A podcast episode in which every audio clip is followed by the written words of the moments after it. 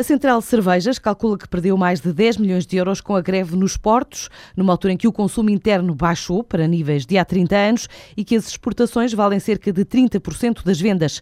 A estimativa feita pelo responsável pelas relações institucionais da empresa indica que a greve dos estivadores custou 10,5 milhões de euros à sociedade, um valor correspondente às perdas acumuladas desde o começo do protesto no início de setembro.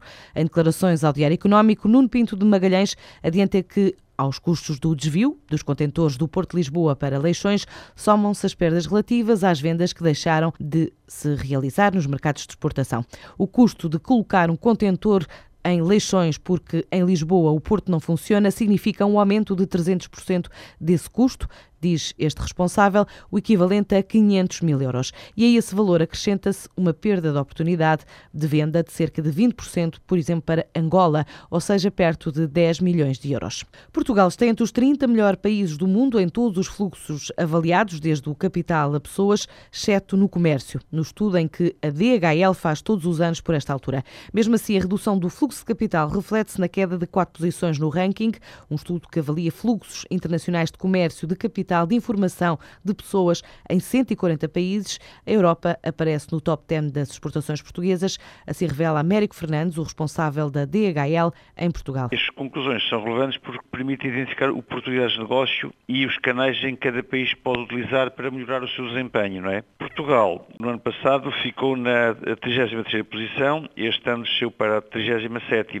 Este declínio que houve foi, foi devido a, a um decréscimo no fluxo de capital devido à situação financeira, como, como, é natural. Os principais destinos são Espanha, que é aqui um parceiro mais próximo, também a Alemanha, a França, Angola, é um destino muito importante, Reino Unido, Holanda, Itália, Bélgica e também o Brasil, ou seja, isto por ordem decrescente. Estes são os nossos principais destinos de exportação, não é?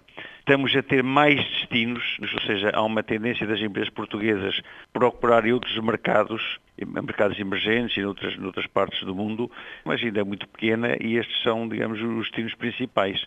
São os produtos agrícolas, alimentares, os vinhos, produtos químicos, plásticos, borracha, eh, os são aquele produto já clássico das nossas exportações, não é? Madeira e cortiça, portanto, são esses produtos eh, que mais exportamos, não é? As PMEs do norte do país são dadas como as maiores exportadoras portuguesas neste estudo, que já vai na segunda edição e pretende fazer uma análise abrangente do estado da globalização do mundo.